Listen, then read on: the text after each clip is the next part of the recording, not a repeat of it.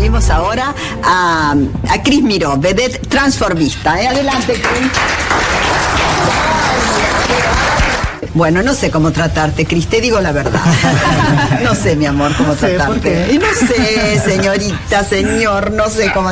Votaste, ¿no? Por supuesto. Y bueno, ¿y en Sí, qué sí, me sí. votaste mesa de, de caballeros, no? Sí, sí, claro, por supuesto. Claro. ¿Cuál es tu verdadero nombre? ¿Querés decirlo o no? Mira, mi verdadero nombre es el que siento, el que quiero. y es Cris Miró. Con nosotros, Cris Neró. Muchas gracias, me salió bastante bien. Cris, Yo- pero yo- estás muy flaca. Estoy un poquito flaca, sí. Toda mi mamá me critica, todo mi pero a mí me gusta. ¿Estás haciendo un tratamiento para de la casa? Hice, hice hace unos meses. ¿Pero por qué? Si estás re no eras gorda. No, no era gorda, pero ah, no te puedo contar mucho, pero hay un... Ah, no, me tenés que contar. ya sé, ¿tenés algún señor, algún novio que dijo yo te quiero flaca, no? No, yo a los novios no le doy bola.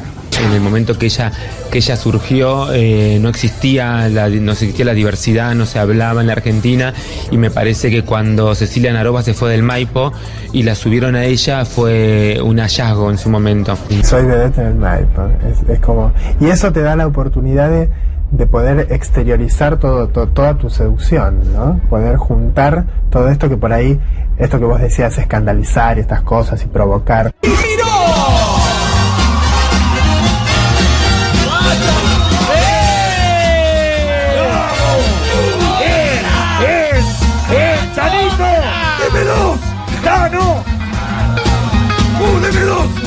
Ahora, ¿nunca sentiste deseos, Chris, por una mujer?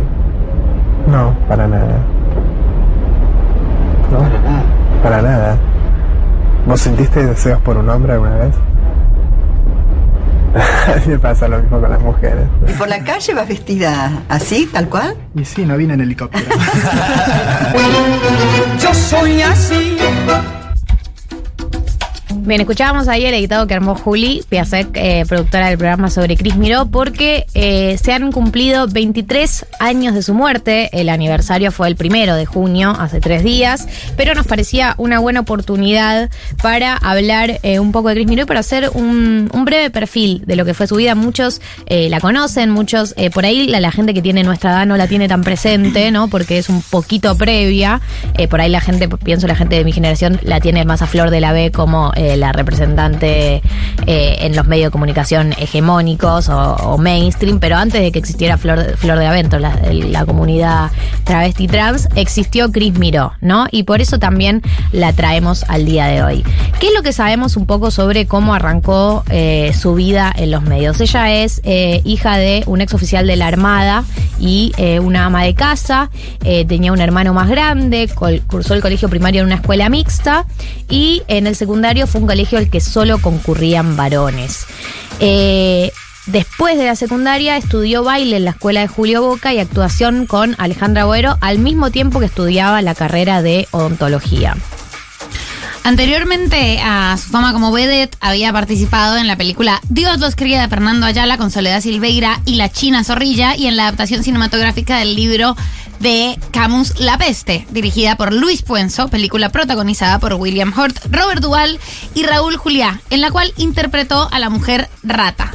Cuando estaba por irse a España, tentada por una propuesta de trabajo, fue convocada por el productor Lino Patalano para sumarse a un espectáculo en el Teatro Maipo. Viva la revista. El Maipo es este. Claro, el Maipo. El Maipo. No, y, y lo que era el teatro de revista en ese momento, que obviamente no tenía ninguna referenta eh, trans ni travesti, eran todas mujeres, por supuesto, heterosis, y ella aparece convocada y arranca una carrera artística en el teatro de revista, ¿no? Sí, aparte con los nombres que nombraban recién, China Zorrilla, Soledad Silveira, escuchábamos en el compilado de audios, la entrevistaban Gasalla, Tinelli, bueno, la vez que fue a lo de Mirta también fue épico, pero yo como... Bueno, escuchábamos ahí un pedazo de la entrevista con Mirta. Pero todo ese, es- ese- en ese círculo de famosos se movía, no estamos hablando de algo eh, alternativo tal vez, sino puro mainstream. Claro, Eh, fue eh, la primera en protagonizar una obra de la calle Corrientes por fuera del circuito comercial y en 1995 logró ser considerada la vedette del año. Eh, esto tengamos en cuenta una época en donde no solamente, obviamente no se ninguna figura como la, de ella, sino que eh, lo escuchábamos en las entrevistas de la época, eh, había mucha ignorancia e impunidad a la hora de hablar y ella tenía este modo que supongo que también fue lo, debe haber sido lo que le permitió sobrevivir en el mainstream, que era siempre muy amable ante cualquier pregunta hostil que le hacían. De hecho, lo vemos en la entrevista que le hace Mirta Legrand, en donde le dice. Eh, no sé cómo llamarte, señor, señorita, bueno, y tu nombre, qué nombre, como todo el tiempo pinchándola de una manera muy, hoy en día no sería tolerado, pero que eh, ella tenía esta amabilidad de siempre responder eh, de una manera, eh, no solo amable, sino como ella muy, muy dulce, tenía un tono, y, y- y parte de eso debe haber sido lo que le permitió sobrevivir en, en ese terreno tan hostil en una época en donde nadie lo hacía. No, eh, pero además de, de amabilidad, estamos hablando de esa entrevista de Mirta Legrand, eh, coincide como con su boom como vedette en el MAI, pues en 1995. Eh, y la pedagogía que tiene para explicar, ¿no? Hay algo extremadamente sofisticado en la respuesta que da de su nombre. ¿Cuál es tu nombre? Bueno, mi nombre es como yo me siento, Cris, Miró, no sé qué. Eh, estamos hablando de muchos años antes de la ley de identidad de género. Era un lenguaje que no estaba instalado. Sofisticado y avanzada, ¿no? Porque Claro. también después vemos la figura de, de Flor de la B, que si bien ahora es una figura militante y etcétera, cuando ella eh, participa en Los Roldán, que es una, la novela en la que ma- más, al mainstream llega, el personaje que hacía era un personaje donde todo el tiempo se burlaban de que sea travesti, se- era el chiste, ¿no? Como de que, eh, ¿cómo se llamaba el actor este, el pelado? Eh, el que hacía la pareja de ella que la tenía escondida. Eh, bueno, él. eh, ay, se me fue el nombre ahora. Alguien me puede ayudar. Eh, bueno, el actor que eh, ella en Los Roldán hace de la pareja de uno de los actores principales, pero él la tiene escondida. ¿Puma Porque- Goiti? El Puma Goiti. Hace Ok. la pareja del Puma Goiti, pero él la tiene escondida porque no quiere decir que está saliendo con ella. Entonces también estaba la canción Estoy saliendo con un chabón. Era todo Sí. el chiste de la novela. Entonces Claro. también. Flor de la B, que es posterior a Cris Miró, igual tenía un rol originalmente que era recontra estereotipado y recontra discriminatorio, un montón de cosas. De hecho, hoy Flor de la B hace un revisionismo de lo que fue en ese momento. También Claro. a veces son las condiciones que te dan y que tenés para entrar a los medios de comunicación. Pero todo el chiste de los Roldán era que el Puma Goiti la tenía escondida y ella entraba por la ventana, me lo acuerdo perfecto, eh, a verlo porque él no quería blanquear que salía con, con ella.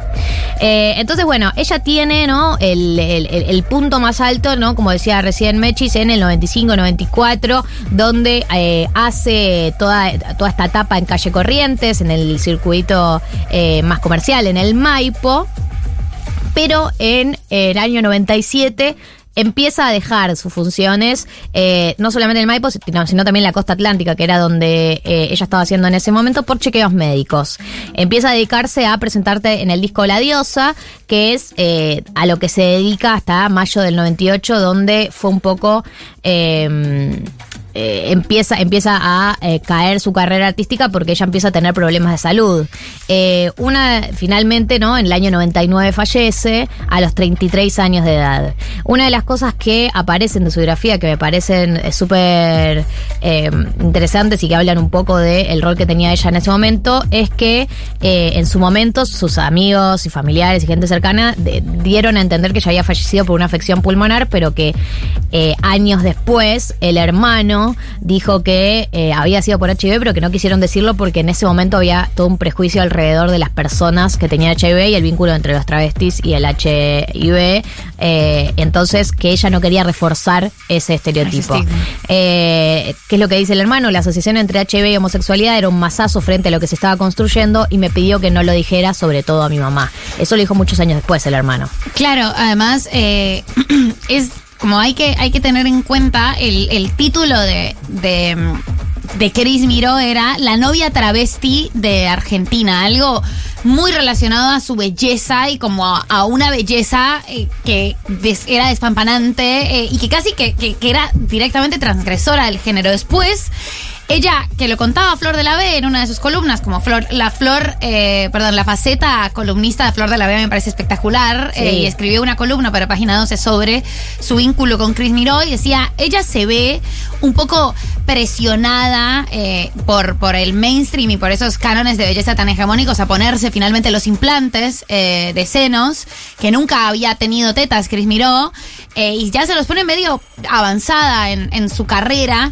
Pero esa foto famosa que si googlean ahora Chris Miró, que es una foto en blanco y negro, eh, donde es espectacular y bellísima y donde ella se hace famosa, era una chica travesti sin tetas y sin los implantes, ¿no? Y hay algo como súper interesante que narraba la misma Flor de la B de cómo esa aparición abre la puerta para las demás, pero además abre la posibilidad de las travestis, eh, como decía vos, no como algo escondido, sino como un hito de la belleza sin necesidad de haber encarnado, de haber tenido esos, esos signos hegemónicos como las prótesis. Igual es muy loco, ¿no? También todo lo que se generó con Chris Miró, con lo corta que fue su carrera. De hecho, hablábamos, eh, ella en el 94 eh, arranca y en el 99 muere. O sea, tiene una carrera digo, carrera en, el mainstream, en los medios más masivos, muy corta, de cinco años, eh, pero aún así creo que fue, se transformó en un ícono rápidamente, de hecho que te nombren la vedette del año, por encima de todas las otras eh, mujeres eh, heterosis que debía haber eh, compitiendo,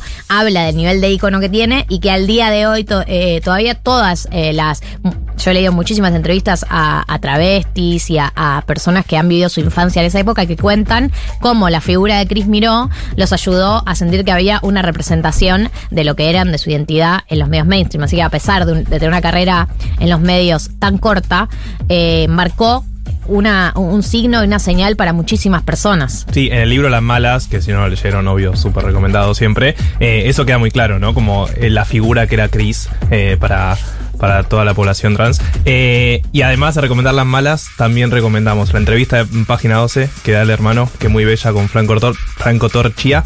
Eh, y la entrevista con Mirta también. Ver esos 5 o 10 minutos, no sé bien cuántos son, de, de Chris hablando con Mirta en los 90, hablando, es realmente increíble. O sea, lo ves hoy en día y es un nivel de, de disruptivo eh, total. Y es hermoso.